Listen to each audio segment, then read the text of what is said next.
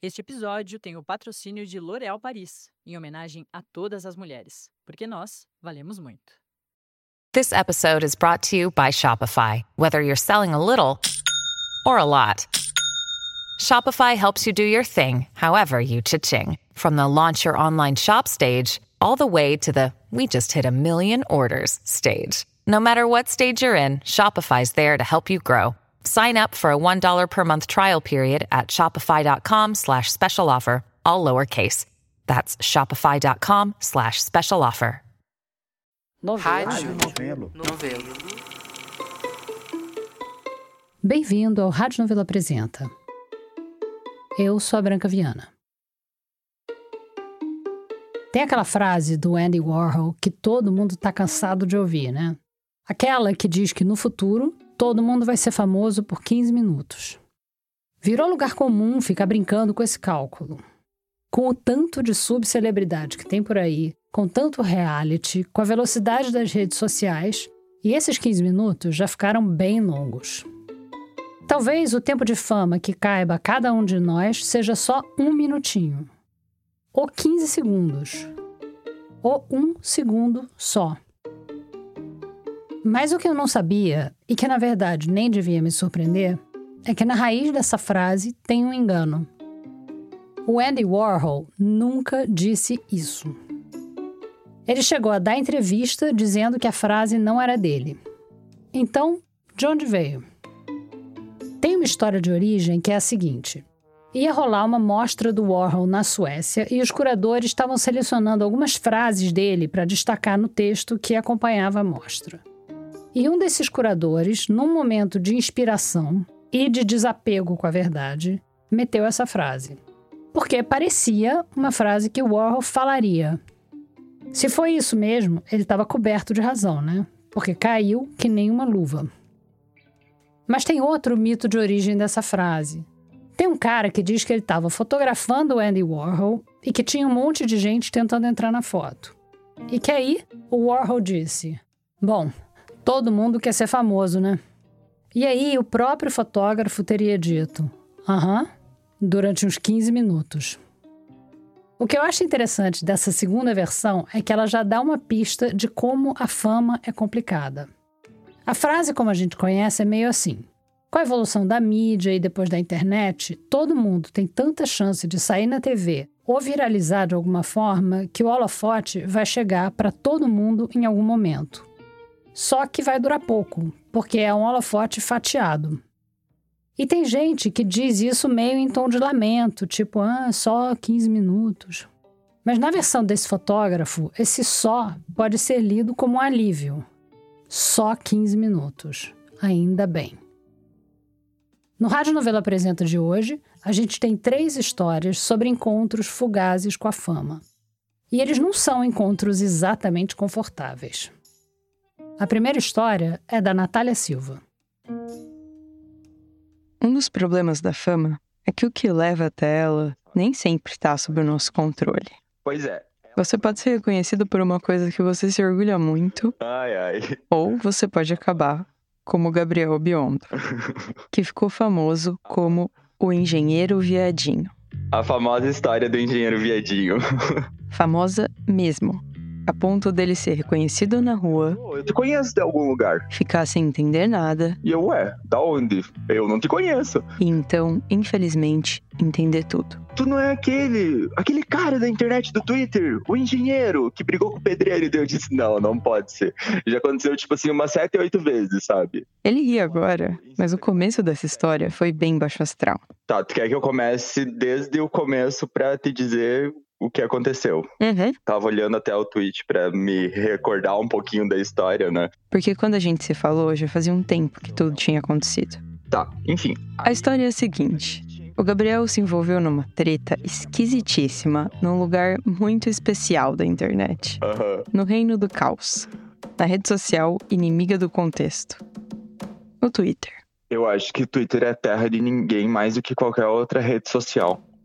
Para quem nunca usou o Twitter, primeiro, parabéns. Eu acho que é uma decisão sábia. O Twitter é uma rede social onde as pessoas podem postar vídeo, foto e textos de até 280 caracteres, Quem paga uma assinatura pode postar textos mais longos, mas para a maioria das pessoas o espaço é esse, de 280 caracteres. Que eu acho um espaço meio apertado para fazer o que o Gabriel faz. Tipo, meu Twitter é como se fosse um diário meu, que eu pego e falo o que acontece no meu dia a dia, os meus estresses, né? E no dia 8 de julho de 2020, ele viveu um grande estresse.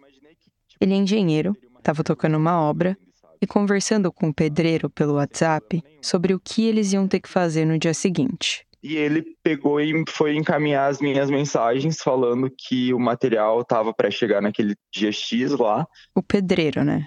Que ia receber o material. Ele foi mandar para alguém, eu acho que foi pro colega dele de trabalho, e ele encaminhou para mim mesmo e embaixo ele colocou assim mensagem do viadinho. Mensagem do viadinho. Aí na hora eu travei, né? Eu pensei, o que, que eu vou fazer? E sem pensar duas vezes, tirei print da conversa na hora. E no que eu tirei print, ele já apagou a conversa. E aí ele falou mensagem errada. Eu só respondi, cara, eu vi que falta de, de noção. Até coloquei um bar bem gaúcho, né? Bem gaúcho. O pedreiro desconversou, mas o Gabriel já estava estressado. Eu tava puto da cara, vou usar essa palavra. Aí ele decidiu fazer o quê? Eu tava puto da cara. Xingar muito no Twitter. Vou xingar no Twitter hoje, muito. Ele pegou aqueles prints que ele tinha tirado, sabe, das mensagens, e postou. E aí o rapaz postou o print. Postei Ele postou e foi trabalhar. e começou a repercutir. E o tweet começou a propagar, propagar, propagar. Essa é a Aparecida, que estava acompanhando esse acontecimento ao vivo, rolando freneticamente o Twitter. Eu me classifico como uma pessoa que eu sou viciada no Twitter, porque eu não consigo largar. A Aparecida é viciada, mas o vício dela é um vício produtivo. Desde 2020, ela trava uma luta meio inglória contra a efemeridade do Twitter. Eu tenho uma memória boa, né, pra, pra coisas inúteis. Todo dia, ela cataloga qual foi a grande polêmica das últimas 24 horas. Daí. O perfil dela virou tipo uma calçada da fama da treta online. Foi ela, aliás, que me contou da famosa história do engenheiro viadinho. Essa treta eu não tinha acompanhado. Mulher, se eu, se eu te disser que tu colocar engenheiro viadinho no, no Google, aparece a primeira coisa. Eu nunca tinha jogado engenheiro viadinho no Google. Quem faria isso? O caminho que me fez chegar nessa história foi outro. Eu tava um pouco obcecada pelo catálogo do caos que a Aparecida faz. E queria entender por que, que ela decidiu fazer isso. E o que, que ela fazia para conseguir acompanhar esse ritmo frenético de desgraça. E a Aparecida me contou que ela começou meio por acaso.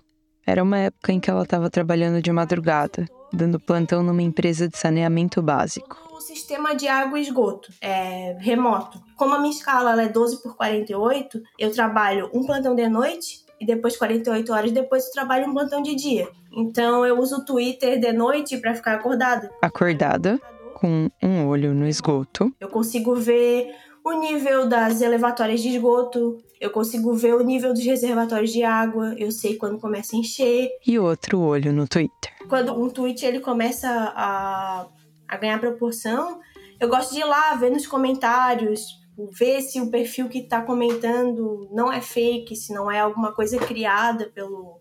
Sei lá, a gente não sabe, né? Hoje em dia qualquer coisa pode ser uma publi, então eu sempre dou uma olhadinha nos perfis e tal. Se você nunca entrou no Twitter, tudo isso deve estar parecendo uma loucura, um delírio coletivo. E tem dias que o Twitter é um pouco isso mesmo, um delírio coletivo. Tem brigas que acontecem lá que não aconteceriam em nenhum outro lugar. E foi tentando encontrar um exemplo para explicar essa maluquice que a Aparecida acabou me falando do caso do engenheiro viadinho. Sim, tem uma que eu sempre uso de exemplo, que é a, a treta do pedreiro homofóbico. Ela segue outra linha editorial para nomear o caso. Quando esse tweet do Gabriel saiu de um cantinho onde só ele e os amigos dele estavam lendo e começou a chamar a atenção de gente que não conhecia nem ele nem o pedreiro, a Aparecida estava ali, de olho. Ela viu quando a coisa saiu do controle. E quando começou a acontecer o que ela vê acontecer o tempo todo. O tweet começou a propagar Propagar, propagar, e as pessoas começaram a supor coisas. As suposições descambaram para um caminho completamente torto.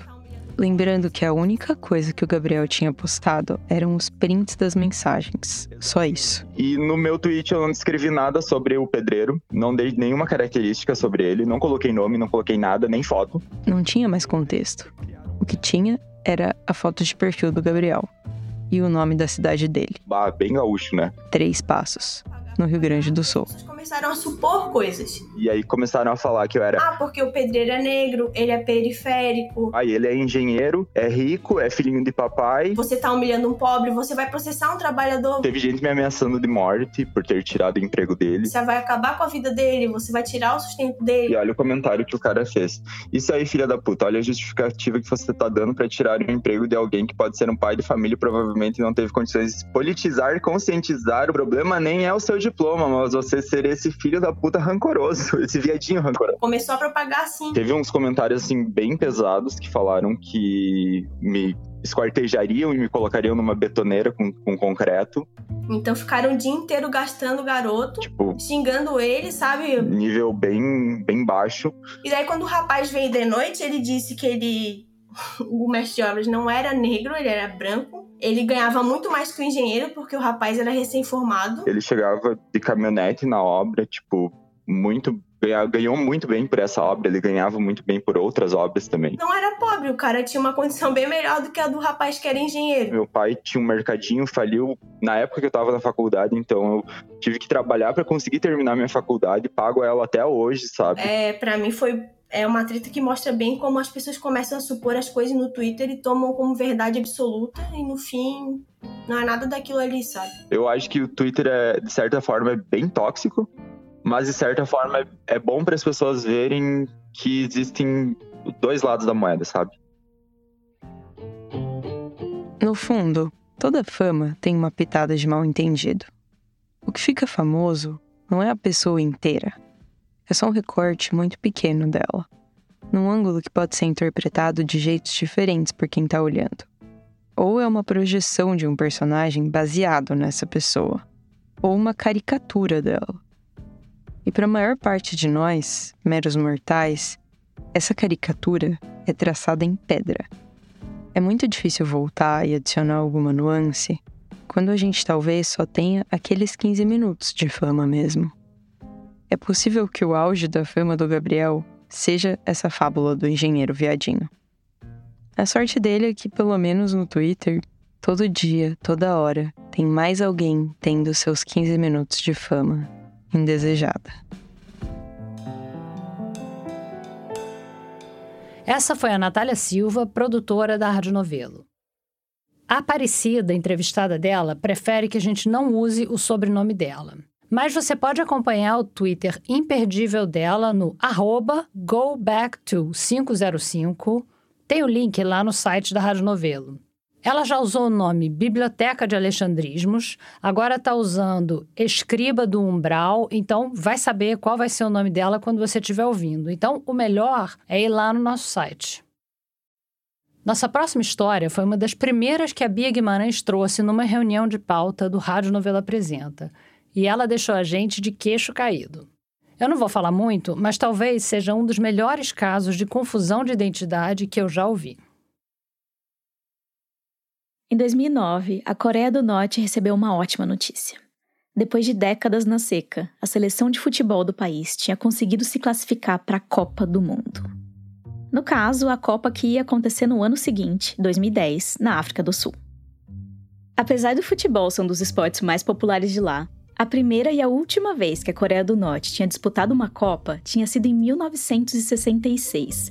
Então imagina só a expectativa. Para se preparar para esse grande momento, nada melhor que convidar uma outra seleção para jogar um amistoso. A Coreia do Norte não costuma receber muitos visitantes. Não é à toa que o país é considerado o mais fechado do mundo. É super complicado ir para lá, mas era uma ocasião especial. E por que não convidar a seleção mais estrelada de todas? É por isso que, em novembro de 2009, a comitiva brasileira pousou em Pyongyang, a capital da Coreia do Norte. Depois de passar por revistas minuciosas, ter os celulares confiscados e fazer uma visita obrigatória ao monumento do Kim Il-sung, que foi o primeiro líder do país e é avô do atual, o Kim Jong-un, o time estava pronto para jogar. Saímos para o jogo, né? Com o ônibus. Aí nós já começamos a perceber que é, já próximo ao estádio, uma movimentação grande de pessoas, sabe? Esse é o Cleiton Scudeler. Ele era goleiro do time brasileiro na época. Mas naquele dia eles estavam desfalcados, então ele ia ficar na reserva para jogar na linha. E se você não lembra da seleção ter tido um goleiro com esse nome, você já vai entender o porquê. Aí um já olhava pro outro e falava assim, bom, tem alguma coisa diferente aqui, né? Essa movimentação tá, tá estranha. Você também já vai entender o que, que tinha de tão estranho naquela multidão. E aí nós chegamos no estádio, nossa, tinha muita gente fora. Muita gente. Cercaram o ônibus e aí a gente não sabia o que fazer, ficava olhando para um lado e para o outro. Só ali do lado de fora do estádio, onde esse amistoso inédito estava para acontecer, tinha umas 20, 30 mil pessoas. E isso era só quem não tinha conseguido entrar, quem ia assistir pelo telão. Aí a gente começou a olhar e falar: bom, vamos ver como é que vai estar tá lá dentro, né? Porque é o estádio de 80 mil. É, os jornais da época e as pessoas que eu entrevistei para esse episódio contam que essa arena, que aliás leva o nome do Kim Il-sung, tinha capacidade máxima para 80 mil pessoas. Como essa capacidade foi mudando ao longo dos anos, a gente não conseguiu checar esse número certinho. Mas se for isso mesmo, 80 mil, é tipo o que o Maracanã comporta hoje em dia. Aí entramos no vestiário tal, aquela empolgação, né, euforia, falando, nossa, que legal, tem bastante gente e tal. É engraçado, mas eu, eu fui o primeiro a pisar no gramado, né? Tava meio curioso, falei, bom, vou lá ver antes, né, como é que tá, e qualquer coisa eu volto. Aí eu, eu fui, eu lembro que era um túnel, assim, extenso. Eu fui caminhando, caminhando, caminhando. E aí era uma portinha que dava direto assim no campo, né? E na hora que eu entrei assim e pisei e olhei para frente, tava extremamente lotado. Aí eu olhei pro lado esquerdo, extremamente lotado. Olhei pro lado direito também. Aí eu dei mais dois passos para olhar atrás de mim. Eu dei dois passos, olhei atrás.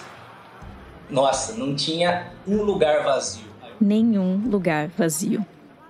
Tinha 80 mil pessoas lá para assistir esse amistoso. O placar mostrava PRK versus BRA, República Popular da Coreia versus Brasil. O Clayton voltou pro vestiário meio chocado. Falei, gente, o negócio tá abarrotado, tá lotado, não tem onde respirar lá dentro. E a gente já começou a dar risada e comentar, né? Falar, acho que o pessoal tá achando que a seleção brasileira, por isso que tá lotado. Apesar do placar escrito Brasil e do uniforme amarelo, aquela não era a seleção brasileira. Não era nem uma equipe reserva da seleção, ou mesmo um time grande tipo Flamengo, Corinthians.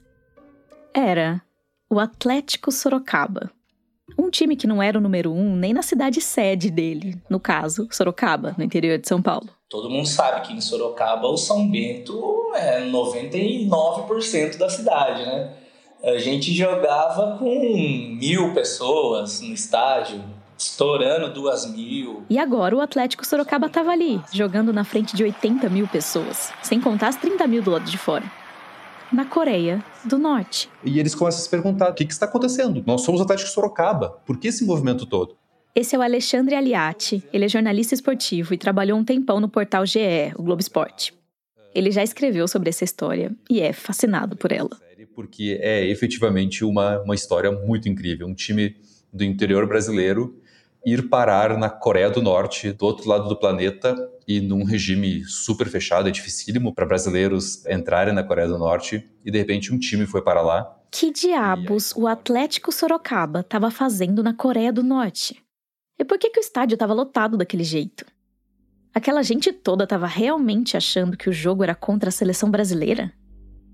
São muitas perguntas. E as respostas apontam para um só homem. E o que estava por trás disso é uma figura muito controversa, chamada Reverendo Moon. Reverendo Moon. Eu sou de Sorocaba. E até pouco tempo atrás eu nunca tinha ouvido falar dessa história. Mas eu já tinha ouvido falar do Reverendo Moon. Meu pai me contou que um dia um amigo dele estava andando na rua e uma mulher ofereceu uma flor para ele. Ele ficou encantado com ela. Aí essa mulher convidou ele para ir para um outro lugar, uma casa. E chegando no quarto, ele deu de cara com um quadro com a foto do Reverendo Moon. E ele achou muito estranho. Já a minha mãe lembrava de ter ouvido falar e de ver notícias que o Reverendo Moon liderava uma daquelas igrejas que faziam lavagem cerebral nas pessoas. Uma coisa meio seita, meio Osho, meio New Age. Mas eram aquelas histórias um pouco soltas, sabe?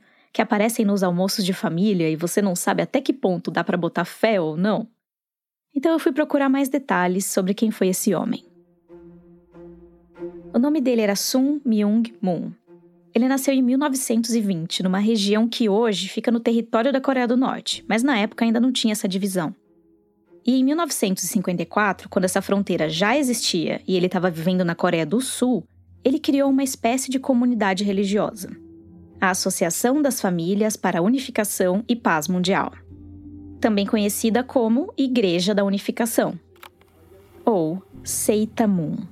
Certainly many of you who have seen the posters all over the city of New York have been wondering what is it that's so different about Reverend Sun Myung Moon. A comunidade ganhou o rótulo de seita por pregar algumas filosofias curiosas, por causa do jeito que os seguidores encaravam a figura do Reverendo Moon e pela maneira como ele mesmo se vendia. O Moon dizia que um dia Jesus tinha aparecido para ele e tinha pedido para ele continuar o seu serviço. Ou seja, tinha pedido para ele assumir o trabalho de evangelização que Jesus estava fazendo antes de ser crucificado. E o Moon falava que o mundo precisava de um novo Messias para afastar o pecado e alcançar a união e a paz. E no caso, esse Messias era ele mesmo. May I present the Reverend Sun Myung Moon.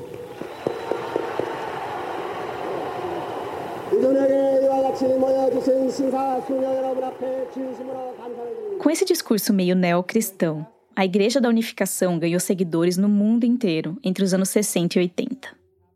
Tinha fiéis espalhados principalmente pela Coreia do Sul, pelo Japão e pelos Estados Unidos, onde o Moon morou nos anos 70. E uma das coisas que mais chamava a atenção nessa comunidade eram os casamentos coletivos entre fiéis que mal se conheciam. Rolava praticamente um Tinder analógico. O Moon e os outros membros da igreja montavam os casais com base em questionários, fotos e pitacos de pessoas que faziam parte da associação. Eles apresentavam os casais e aí casavam um monte deles ao mesmo tempo.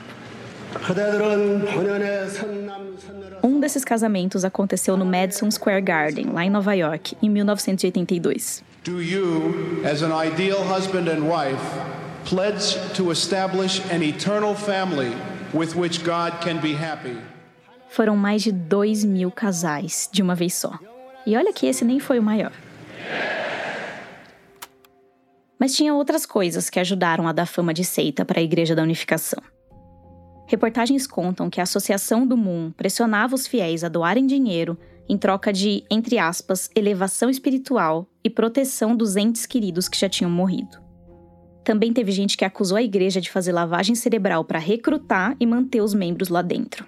Diziam que as pessoas cortavam relação com os amigos e familiares por causa da religião.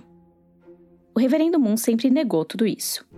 Ele falava que todo mundo que estava lá estava por vontade própria e que todas as doações eram feitas por livre e espontânea vontade.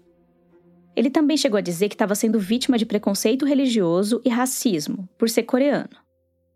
Nesse ponto, se a gente parar para pensar, realmente tem muita igreja por aí que pede dinheiro e tem áreas de lavagem cerebral, mas não é taxada de seita. Bom, mas onde é que o Atlético Sorocaba entra nessa história toda? A gente já vai chegar lá. Em paralelo com os casamentos em massa e as atividades religiosas, o reverendo Moon ia construindo um outro tipo de império. Um império de negócios, principalmente na Coreia do Sul e no Japão.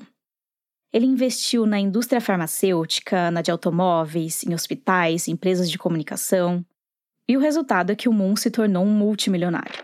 Um multimilionário controverso que chegou até a ser preso nos Estados Unidos por evasão fiscal mas ainda assim um ricaço poderoso e autoproclamado Messias, que se dizia empenhado na luta pela paz mundial e a união entre os países. Ah, faltou dizer que ele adorava futebol e acreditava que o futebol podia ter um papel importante nessa missão de unir e pacificar o mundo. Ele, inclusive, já tinha um time na Coreia do Sul, mas nenhum desse lado do globo. Ainda. Foi nos anos 90 que a Igreja da Unificação começou a olhar com mais carinho para a América do Sul. O Reverendo Moon estava prestes a implementar no Brasil duas ideias ambiciosas, ou pelo menos tentar implementar. Primeiro, ele comprou milhares de hectares de terras no Mato Grosso do Sul e escolheu uma cidade, chamada Jardim, para fincar uma bandeira da igreja. O plano era levar imigrantes para morar lá, principalmente coreanos e japoneses, e então transformar a cidade num lugar modelo para o mundo, um símbolo de união. E a segunda coisa que ele queria aqui no Brasil, para cumprir a grande missão de paz, era um time de futebol. Ele até chegou a organizar um time lá no Mato Grosso do Sul, mas ele precisava de um clube que tivesse mais potencial de disputar campeonatos importantes do Brasil, ou mesmo fora do Brasil. Quem sabe até romper as fronteiras mais rígidas do planeta. Nisso a gente já está na virada para os anos 2000. Enquanto o reverendo Moon está fazendo discursos sobre salvar o mundo, tem um clube do interior de São Paulo precisando muito de algum tipo de salvação. Ele, o Atlético Sorocaba. O Atlético Sorocaba tinha sido criado no começo dos anos 90 com muita promessa. Ele foi fundado por um empresário que já comandava na cidade uma equipe de basquete feminino bem respeitada. Nomes grandes como Janete e Hortência passaram por lá. A ideia desse empresário era criar um time de futebol para rivalizar com o São Bento, o principal time de Sorocaba. E o clube tinha tudo para trilhar uma história de sucesso. Só que, Lá para o final dos anos 90, os negócios desse empresário começaram a descambar. Ficou todo mundo sem receber salário uns três, quatro meses. E isso refletia no time. Nós disputamos de 93 a 2000 só a Série A3. No caso, Série A3 é a terceira divisão do Campeonato Paulista. Porque nós não conseguíamos subir, porque não tinha plantel, jogadores para esse nível de conseguir fazer o time subir. O Aldo Cassiolato foi roupeiro do Atlético Sorocaba por 25 anos. Ele era responsável por cuidar dos uniformes e outros materiais. Ele mandava comprar o que estava faltando, levava roupa suja para a lavanderia, depois trazia de volta. E não estava fácil a vida do time ali no comecinho dos anos 2000. Até que um dia... Um dia nós estávamos, fomos jogar em Jabuticabal. E nós vimos uns coreanos na arquibancada. O nosso técnico, ele falou assim, lá tá os compradores do, do Atlético Sorocaba eram representantes da igreja do Reverendo Moon já mexendo os pauzinhos para comprar o Atlético. Para assim, quem sabe, alcançarem o grande objetivo. Para a paz mundial, vamos dizer assim. Desde que eu comecei a fuçar nessa história, eu sempre achei muito engraçado o Reverendo Moon ter escolhido justo esse time para uma missão tão ambiciosa. Eu, que cresci na cidade, não lembro nunca de ter ouvido alguém dizer que torcia para o Atlético. Mas depois eu fui entender que os critérios da escolha eram muito mais práticos. O Atlético Sorocaba tinha duas qualidades. Ele estava sediado no estado de São Paulo, não muito longe da capital, e estava precisando ser comprado. Pronto. Foi assim que o Atlético Sorocaba virou oficialmente um time da Associação das Famílias para a Unificação e Paz Mundial. O reverendo Moon era o dono do clube e um dos filhos dele ajudava a tomar conta. Nossa, transformou tudo. Daí ficou o paraíso, né? O Aldo, que tinha vivido o período de vacas magras, lembra de como essa compra revolucionou completamente a vida do time. Os salários já não atrasavam mais, tinha recurso suficiente para comprar todos os uniformes e materiais necessários, os jogadores estavam em condições muito melhores e mais motivados. Em 2002, nós subimos para a Série A2, que é um pulo para a Série A1, né? Onde iria jogar contra Santos, Corinthians, Palmeiras, São Paulo, estava começando a era de ouro do Atlético Sorocaba. Graças a Deus, né? Nessa época, o time ganhou um centro de treinamento de ponta, com hotel, academia, campo, restaurante. É um CT assim, comparável a alguns dos principais CTs de alguns dos principais clubes brasileiros, uma estrutura uh, excelente. Aqui de novo o Alexandre Aliati, jornalista esportivo. Então o investimento foi realmente uh, muito concreto. Assim. Os jogadores dos outros times do interior tinham até inveja dos jogadores do Atlético. Era bom trabalhar lá. Não é o que eles costumam encontrar em situações parecidas, em clubes parecidos. Então, por esse motivo, é, eles gostavam do Reverendo Moon. O Reverendo Moon oferecia para eles um clube organizado, sabe? Um clube eficiente. Parecia tudo muito bem, tudo muito bom. Mas uma coisa que não saía da minha cabeça nessa história toda era se de alguma maneira a Igreja da Unificação influenciava na vida e nas crenças dos funcionários. Eu perguntei isso pro Aldo, que era o roupeiro nessa época. Não, não. Jogador nem funcionário não era obrigado a nada na religião. Não tinha nada. O Cleiton Scudeler, que era o goleiro, confirmou essa versão. Em relação a frequentar a igreja deles, essas coisas não, nunca teve. Nunca tivemos nada com isso. Eu também chequei com o Alexandre, que já escreveu matéria sobre essa história e entrevistou outros jogadores e funcionários do time. É, então, assim, eu não ouvi nenhum relato esquisito sobre trato com o reverendo Moon, não. Assim, eles têm ciência de que é uma figura controversa, mas o, a relação pessoal deles, não, eu não ouvi nenhum caso de algo esquisito, algo fora da curva, não. De alguma pressão religiosa. Entre uma temporada e outra nos campeonatos, o Atlético Sorocaba tirava um tempinho para estabelecer laços com outros países e ficar cada vez mais perto do sonho do Moon. Todos os anos o reverendo Moon queria que o Atlético fosse para a Ásia. Japão, China, Coreia, Coreia do Sul, é claro. Coreia do Sul. Coreia do Norte, ainda não. E eles de fato viajavam, jogavam com times desses países, criavam pontes, até que em 2009 veio a notícia da classificação da Coreia do Norte para a Copa do Mundo. Era um grande feito para a Coreia do Norte e que casava muito bem com certos objetivos tradicionais de ditaduras, assim, de regimes fechados, de usar o esporte como uma demonstração de força, assim. Então havia uma certa euforia de que a Coreia do Norte conseguiu classificar para a Copa do Mundo, sabe? Essa história tá cheia de gente interessada em usar o futebol para passar uma mensagem. Do lado de lá do globo, essa era a chance da Coreia do Norte marcar presença num dos maiores eventos esportivos do mundo. Do lado de cá, era a oportunidade perfeita para planejar um amistoso do Atlético Sorocaba contra a seleção norte-coreana. E assim não só fortalecer os laços entre o Brasil e a Coreia do Norte, mas também entre o Moon e a Coreia do Norte. Tá aí mais um fato inusitado sobre o reverendo Moon. Ele era conservador, era até considerado um anticomunista mas ele mantinha boas relações com a Coreia do Norte e chegou a se reunir algumas vezes com o Kim Il-sung para discutir como restabelecer a paz entre as Coreias.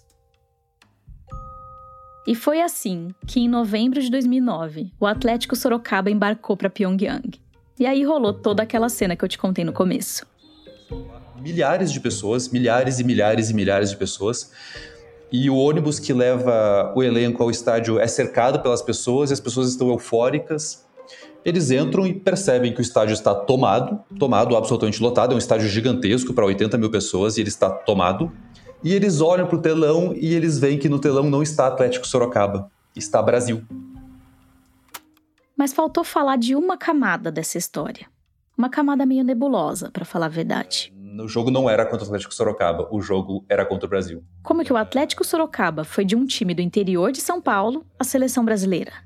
E então eles começam a perceber que, na verdade, o regime vendeu aquele jogo como um jogo entre a seleção da Coreia do Norte e a seleção brasileira. É que depois do jogo, que aliás ficou 0 a 0 o pessoal do Atlético Sorocaba começou a conversar melhor e a pensar sobre o que tinha acontecido. E eles levantaram a hipótese de que pudesse ter rolado ali uma espécie de armação.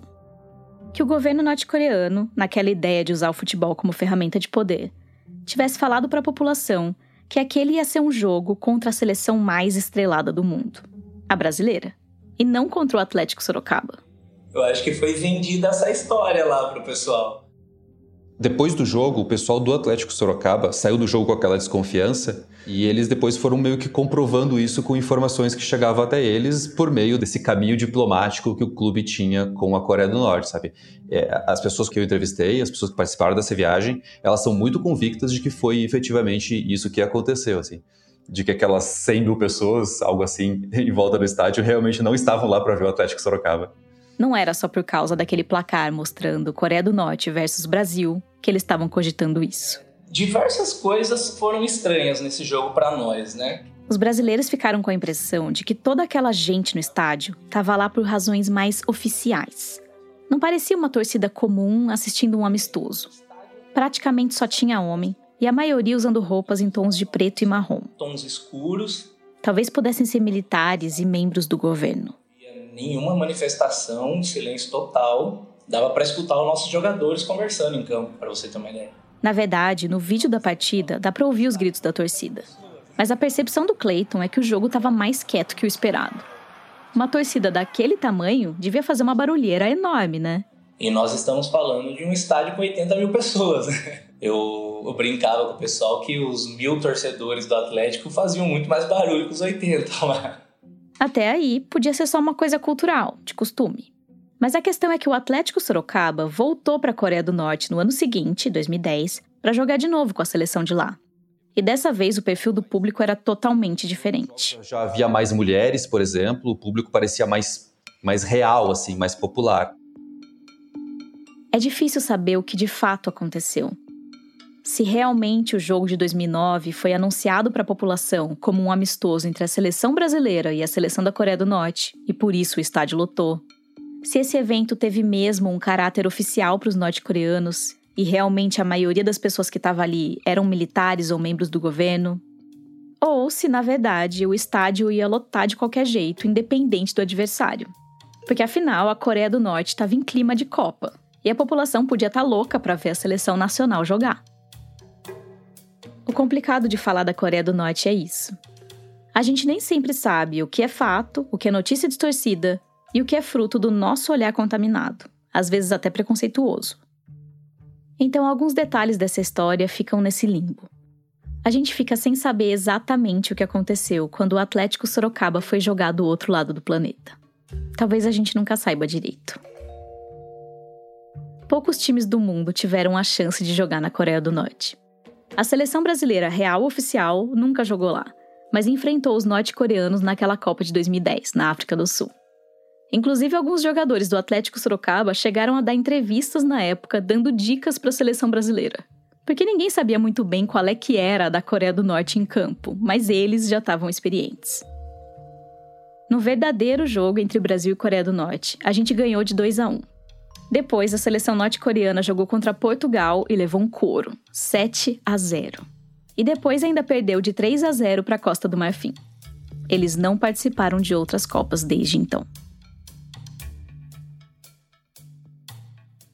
Em setembro de 2012, o reverendo Moon morreu, aos 92 anos. A família dele se encarregou de tocar os negócios, mas o Atlético Sorocaba já não era prioridade. Sem patrono e sem dinheiro, o time também foi morrendo aos poucos.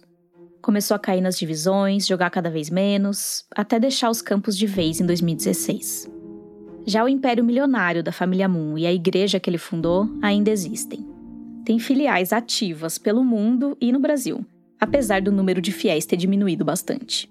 Dez anos atrás, eles diziam ter cerca de 3 milhões de seguidores, só que alguns estudiosos dessa comunidade falavam que o número real era bem menor. Talvez umas 50 mil, talvez umas 500 mil pessoas. É mais um ponto dessa história que não dá pra gente saber direito.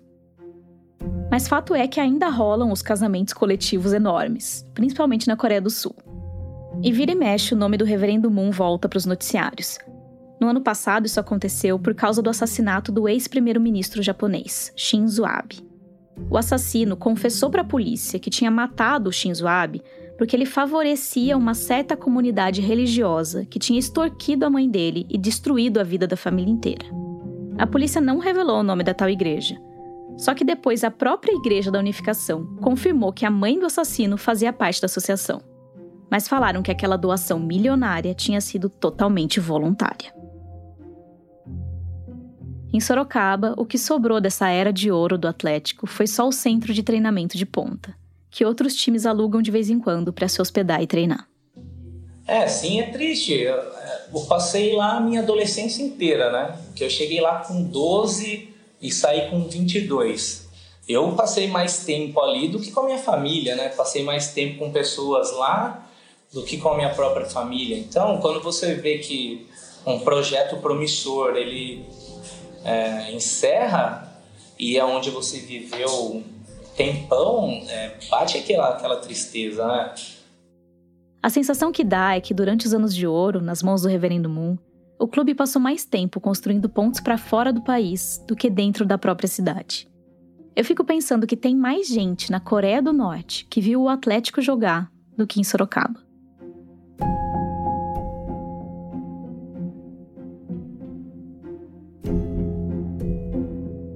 Essa foi a Bia Guimarães, produtora sênior do Rádio Novela Apresenta. Já já a gente volta. Liberdade é pouco. O que eu desejo ainda não tem nome. A Larissa Benevenuto, estilista da modelo Lentícia Muniz, vive essas palavras de Clarice Lispector todos os dias. Sem formação em moda, a ex-publicitária está se tornando referência no universo plus size ao ajudar mulheres de corpos grandes a se libertarem foi também só sobre moda. Sempre quis ter algo além, sempre quis ter um propósito. As seguidoras da Letícia sempre vinham nos meus directs e falar, ou falava para Lê. A Lê sempre fez questão de me colocar dentro desse universo, de falar que eu tava ali com ela, entendeu? Ah, a Lari tá de parabéns, eu queria ter uma Lari assim na minha vida. E aí isso foi muito enriquecedor, não só pelo fato delas estarem elogiando o meu trabalho, mas porque eu sabia que isso não era sobre a roupa que eu estava vestindo na Letícia, que para elas isso significava muito mais, que é algo que elas nunca tiveram. Isso muda a vida dessas meninas. Elas se sentirem bonitas, elas se olharem no espelho, elas sentirem que elas são amadas. E elas viam na Letícia essa imagem do que elas queriam ser. A Lari nunca teve muita clareza sobre qual profissão seguir, mas sabia que queria transformar a vida das pessoas de alguma forma. Foi estando atenta às seguidoras da amiga criadora de conteúdo que a estilista entendeu que esse caminho era o do acesso do público plus size a peças refinadas e mais baratas. A última das nossas coleções foi a mais ousada, porque a gente sempre quis trazer algo mais palpável para elas, não só uma referência. E aí a gente via elas mostrando como elas estavam felizes, como elas tinham coragem de sair de casa para as festas e se sentirem bonitas e especiais. E eram peças acessíveis. Não fazia sentido criar peças a um valor que elas não teriam acesso, que fosse alto. A gente queria que elas tivessem os mesmos acessos que uma pessoa de corpo padrão tem. A gente queria trazer moda para elas. Você encontra mais do trabalho dela no Instagram, no @laribenevenuto. Como é bom ouvir histórias assim, né? De mulheres reais que se fortalecem através de sua autonomia, autoestima e autocuidado. Isso é poderoso e transformador para elas e para todas nós, porque a Lari vale muito você vale muito. Nós valemos muito. L'Oréal Paris.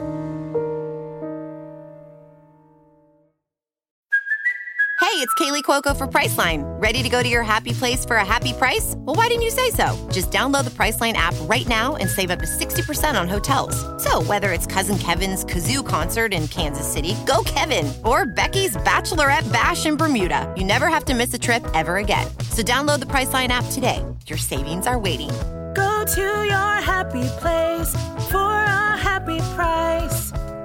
Go to your happy price, Priceline. Até aqui, a gente teve uma fama twitteira bem fugaz e desagradável e uma fama possivelmente decorrente de confusão de identidade, mas provavelmente nenhuma das duas chega perto do tipo de fama que o Andy Warhol ou o ghostwriter dele estava pensando.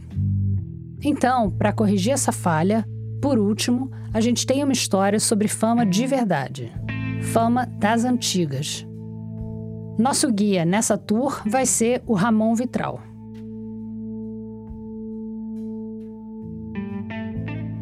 A história que eu vou contar envolve um médico brasileiro e uma pessoa muito famosa. Mas famosa mesmo, tipo mundialmente famosa. O médico brasileiro é o Lamin, na verdade, esse é o sobrenome dele. É, o meu nome, Raul Fernando Benato Lamin. O Lamin é patologista, diretor do Serviço de Anatomia Patológica da Santa Casa de Juiz de Fora, na Zona da Mata de Minas Gerais. Ele também é professor aposentado da Universidade Federal daqui. Eu moro em Juiz de Fora e ouvi falar do Lamin pela primeira vez por uns conhecidos. Eles foram alunos dele e trabalharam com ele no hospital universitário. Eu tenho 76 anos, nasci na cidade de Santa Rita do Jacutinga, no sul de Minas.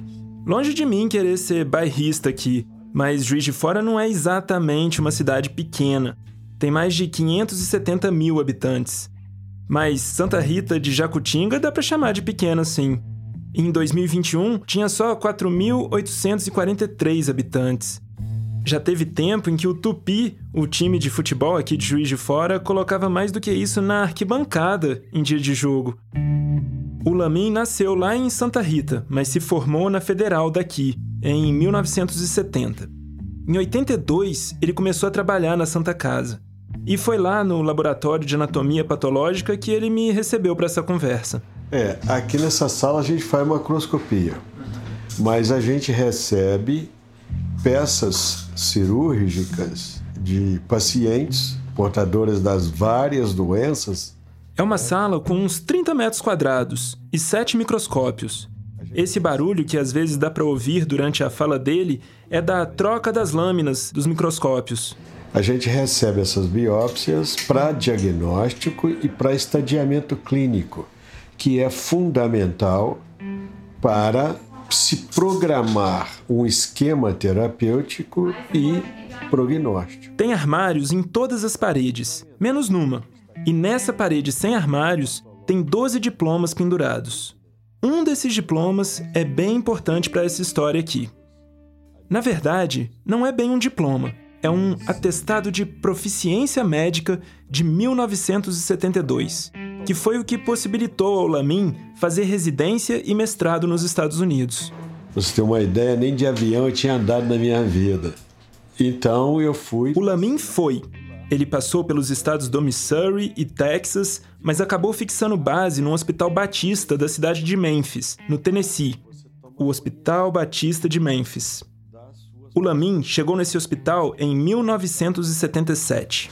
Então eu optei para o Hospital Batista porque era um hospital que tinha um movimento cirúrgico muito grande, porque tinha 1.870 leitos naquela época e tinha um movimento cirúrgico em torno de 450 500 cirurgias por dia. Eu acho que eu ia aproveitar muito mais tendo essa vastidão de matéria, né? para poder aprender o melhor que eu pude. E assim, dependendo do quanto você gosta de música, pode ser que só de ouvir o nome Memphis você já tenha descoberto quem é a tal pessoa mundialmente famosa que eu falei lá no começo. Isso porque essa pessoa foi o mais ilustre morador da história de Memphis.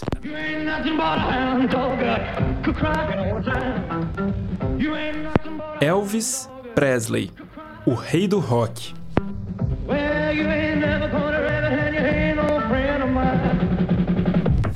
O Elvis não nasceu em Memphis. Ele nasceu em Tupelo, no Mississippi, mas ele acabou passando muito tempo da vida dele em Memphis. Foi lá que ele construiu aquela mansão famosa, Graceland, que agora virou um museu mantido pela família dele e que recebe mais de 500 mil visitantes por ano. Eu morava perto da casa dele. É? É. Passava com muita frequência em frente da casa dele, mas nunca o vi pessoalmente. Mesmo porque você podia encontrar com ele ali e você não ia saber que era ele, porque ele sempre saía disfarçado. Dizem, né? Eu não sei se você chegou a ver a cinebiografia mais recente sobre a vida do Elvis. Fez bastante sucesso esse filme, saiu em 2022. Quem fez o Elvis é um ator chamado Austin Butler, e o Tom Hanks fez o empresário dele. E o filme foca bastante nesse período em que o Elvis morou em Memphis, mais pro fim da carreira dele, numa pegada astro em declínio, com problemas de saúde por causa do uso excessivo de medicamentos controlados. O Lamin me contou que volta e meia o Elvis era internado lá no Hospital Batista, mas o Lamin mesmo nunca chegou a ver o rei do rock nessas internações. Não, porque o andar era fechado, policiado. Eu não podia chegar lá por ser médico ali do hospital e lá para conhecer o Elvis Presley. E nem se, nem se ele ia me receber, né? O único jeito do Lamin ver o Elvis ia ser no palco mesmo.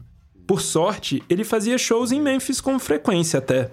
Até a gente já tinha programado com o pessoal do hospital lá. Ah, quando tiver ingresso à venda, você me fala que eu quero. Mas Aí aconteceu que não se previa. Agora à noite, o Hospital Batista de Memphis informou que Elvis Presley foi encontrado morto por seu empresário. Elvis, com 42 anos, muito mais gordo e um casamento acabado, vivia sozinho em sua mansão do Presley Boulevard, em Memphis. E na solidão sempre assistia ao filme que conta a história dele.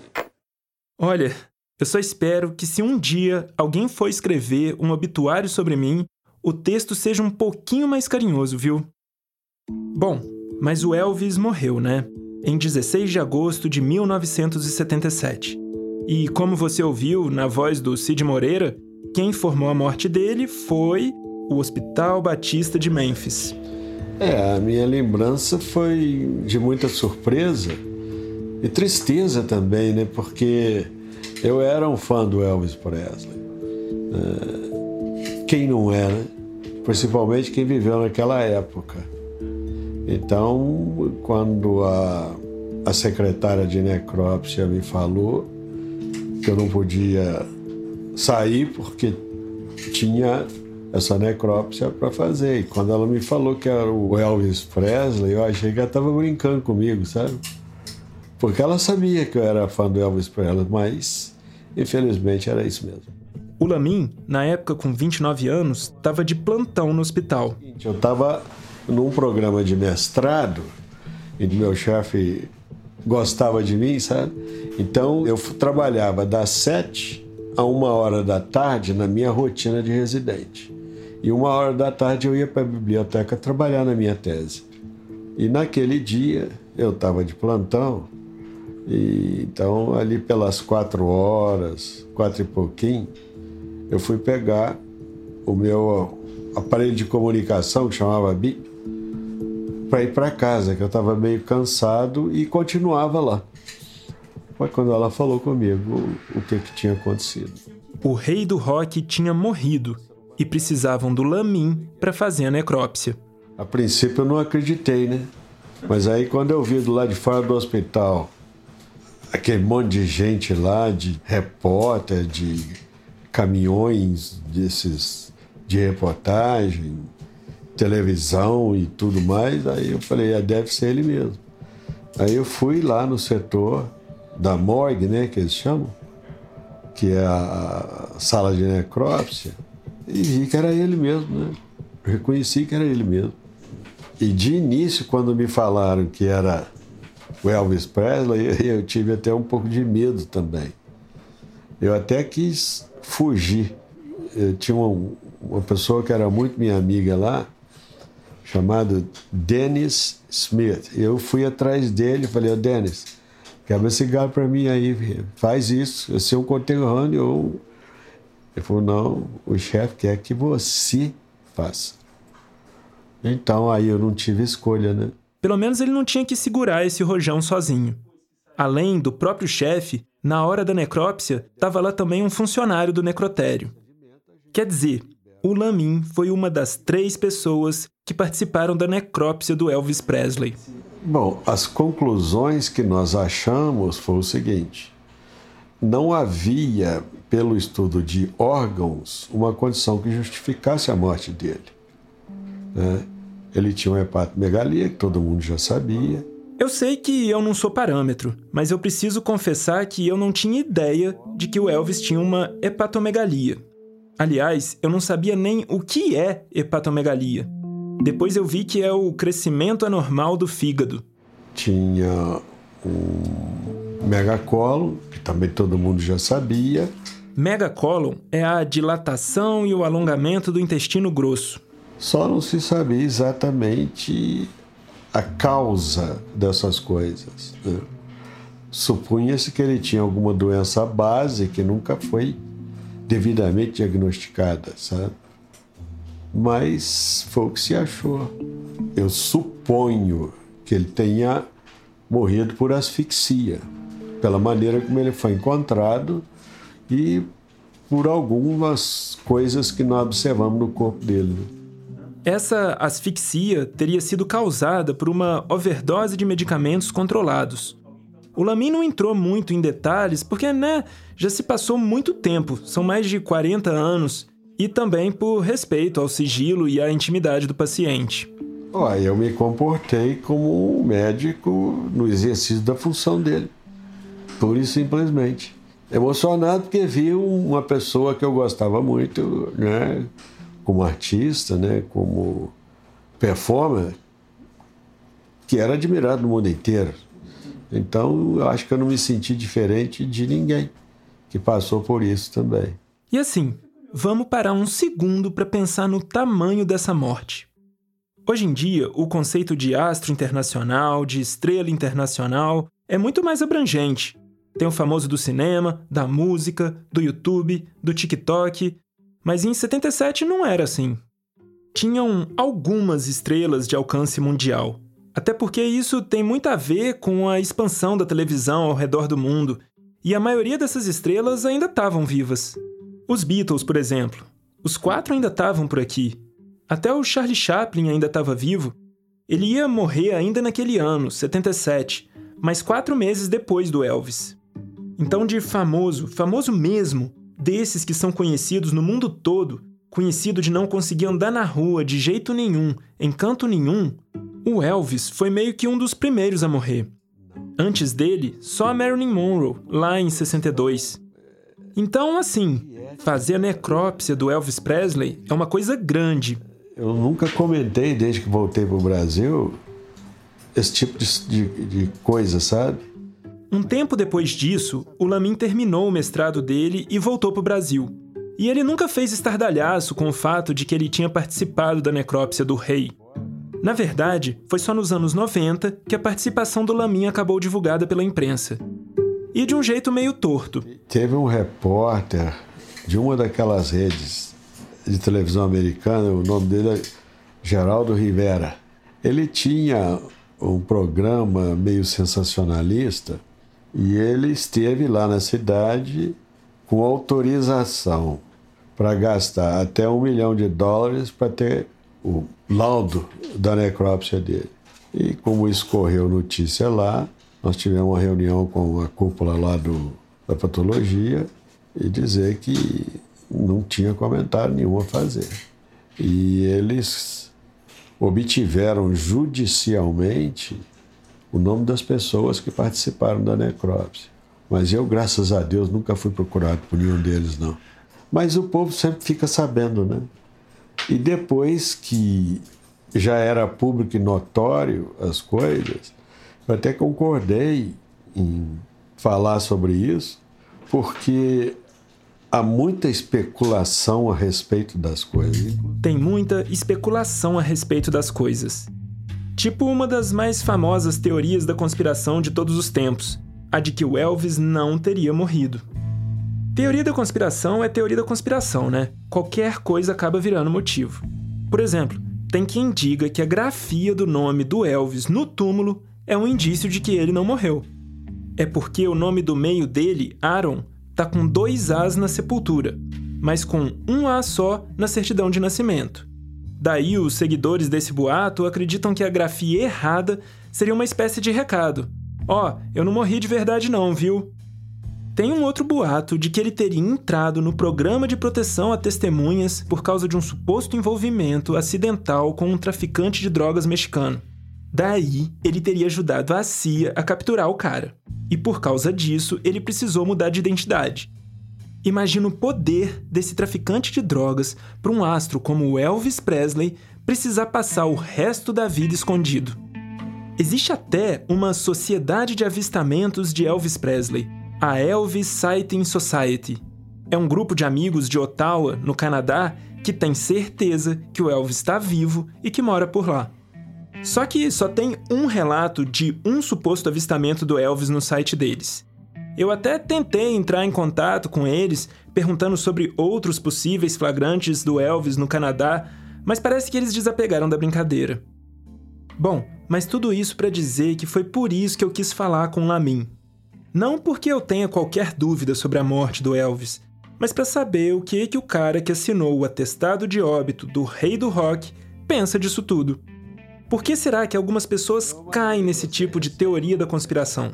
Mas eu sei que isso aí é a vontade que muitos têm de que ele ainda estivesse vivo, né? Como com relação ao Kennedy, né? Com relação a, até ao Michael Jackson aí, quer dizer, a, a, a vontade que a pessoa tem de que aquela pessoa ainda esteja viva, eles criam essas lendas. Não sei que, que dá na cabeça dele, mas eu até acho assim engraçado só. Mais nada. O Lamin me contou que inclusive precisa volta e meia responder se o Elvis realmente está morto. Daí quando ele diz: "Meu amigo, eu tava na necrópsia dele". Tem quem duvide se aquele corpo era realmente o do Elvis. Mas é isso. Por mais que você tente rebater cada questionamento com fatos, com informação, Negacionista que é negacionista sempre vai ter na manga mais um e se? E depois outro, e depois outro. A coisa às vezes chega num ponto em que o Lamin se vê obrigado a explicar que não é possível sobreviver a uma necrópsia. Você já procurou saber no que consiste uma necrópsia? Eles cortam o corpo todo do morto, tiram os órgãos quase todos, tiram o cérebro até, e depois colocam tudo de volta e costuram. Não tem como, né? E, e ninguém faz uma necrópsia numa pessoa viva. Mas assim, para ter nas palavras do senhor, ele morreu? claro, morreu. Tanto que trouxeram ele para o hospital e ele foi submetido a uma necrópsia, que é o procedimento legal para quem morre em casa. Toda pessoa nos Estados Unidos que morre em casa, ela tem que ser submetida a uma necrópsia, a um exame pós-morte. Um dos grandes hits dos últimos anos de vida do Elvis foi An American Trilogy, uma mistura de três músicas populares dos Estados Unidos: Dixie, sobre o sul do país, Battle Hymn of the Republic, o hino do Exército da União durante a Guerra Civil Americana, e All My Trials, uma canção folk da década de 1950. Oh, I wish I was in the land of cotton. Old times are not forgotten. Look away. An American Trilogy foi o grande épico de fim de carreira do Elvis. Uma ode à formação dos Estados Unidos partindo de um dos mais célebres cidadãos estadunidenses de todos os tempos. Um cara que fez história, entrou para o imaginário coletivo da indústria do entretenimento e teve a morte atestada por um brasileiro de Santa Rita de Jacutinga. Jacutinga, aliás, vem do tupi e quer dizer jacu branco.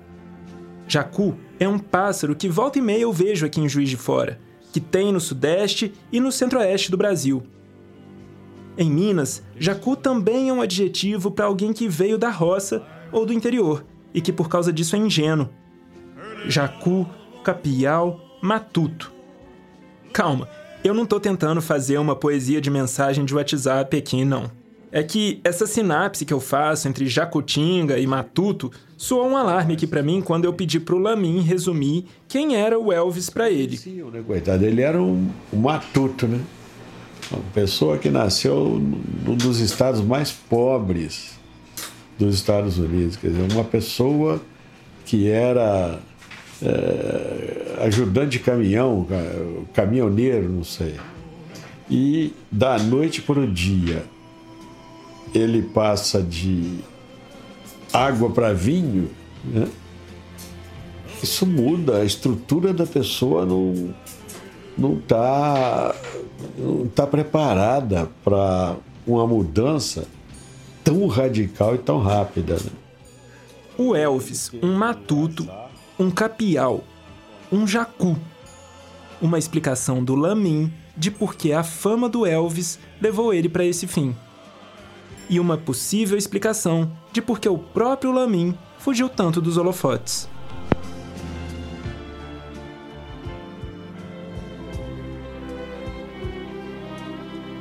Esse foi o Ramon Vitral, colaborador do Rádio Novela Apresenta. A gente volta daqui a pouquinho. Só conquistaremos a paz social através da justiça social.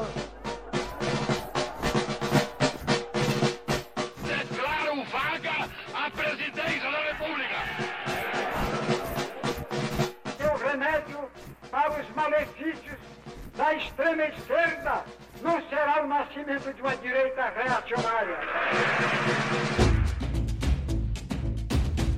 Politiquês, podcast de política do Nexo, leva ao ar a partir de 8 de maio de 2024, quarta-feira, uma adaptação da série Dia a Dia do Golpe, a partir de textos publicados por Mariana Vick, que resgatam como o Brasil virou uma ditadura militar. Em cinco episódios, você vai acompanhar a sequência de fatos ocorridos em datas-chave de 1964, do discurso de Jango na Central do Brasil à posse de Castelo Branco, primeiro general-presidente de um regime autocrático que duraria 21 anos. Convido você para essa viagem ao passado, tão necessária para que nunca mais o país tenha que passar por aqueles anos de chumbo. Toda quarta-feira em seu tocador favorito, pelo feed do Politiquês. Porque sim, o Politiquês está de volta.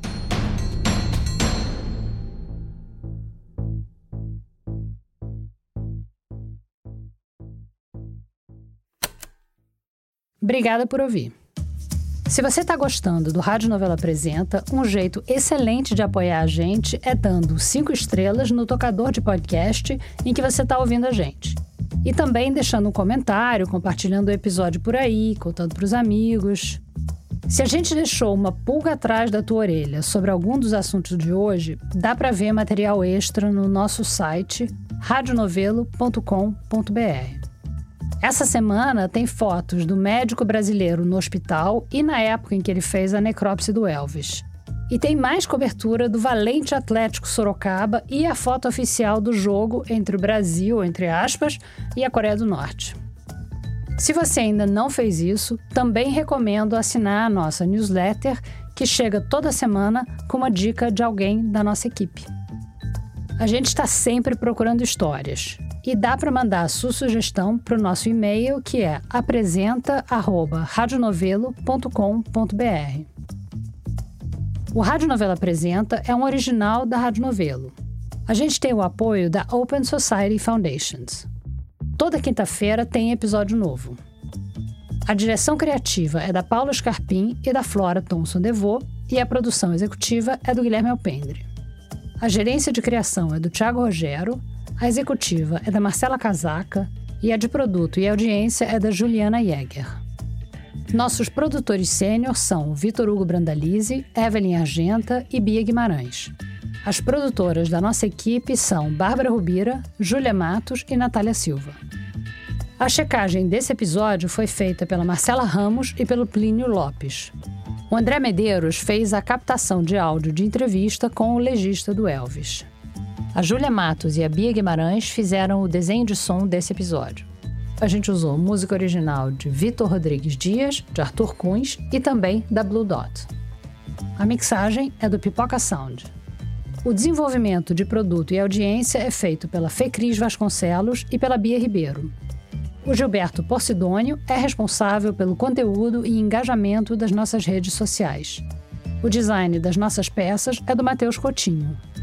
Obrigada e até a semana que vem. Muita gente virou ouvinte do Rádio Novelo Apresenta porque gostou do primeiro podcast original da Rádio Novelo, O Praia dos Ossos. É o seu caso também? Já ouviu o Praia? Mas e o Crime e Castigo? Você já ouviu? O Crime e Castigo é uma espécie de spin-off do Praia dos Ossos, porque quando a gente lançou Praia, a gente ficou muito surpresa com a quantidade de mensagens punitivistas que a gente recebia nas redes. De que o Doca Street, o assassino da Ângela Diniz, devia ter pegado prisão perpétua, ou até defendendo a pena de morte. Com essa pulga atrás da orelha, a gente foi atrás de entender melhor como funciona o sistema penal e quais são as alternativas a ele conversando com vítimas, parentes, ofensores, pesquisadores do direito. Procura aí Crime e Castigo no seu aplicativo de podcasts preferido ou vai no nosso site radionovelo.com.br e depois escreve para cá contando o que você achou.